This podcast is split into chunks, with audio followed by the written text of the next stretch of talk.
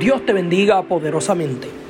Una vez más quiero seguir compartiendo contigo de los 365 tesoros en la expresión no temas dentro de la palabra del Señor. En el día de hoy nos dice su palabra, no temas, Dios tiene el control.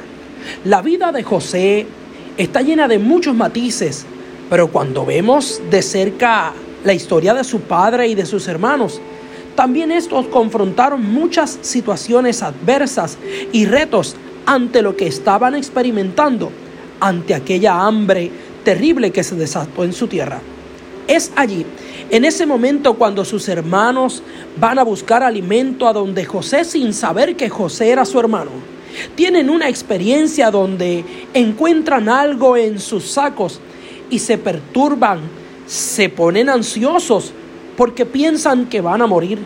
Es en ese momento donde la palabra del Señor en el libro de Génesis, capítulo 43, verso 23, registra el siguiente verso. Él les respondió, paz a vosotros, no temáis, vuestro Dios y el Dios de vuestro Padre os dio el tesoro en vuestros costales. Yo recibí vuestro dinero y saco a Simeón a ellos. ¿Sabes? Sus hermanos estaban muy preocupados pensando que José iba a pensar que les habían robado.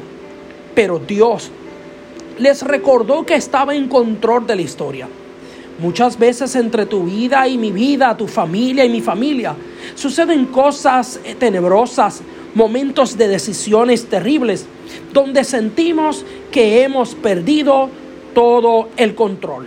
Es ahí donde experimentamos fuertemente el temor porque no sabemos cómo resolveremos esa situación.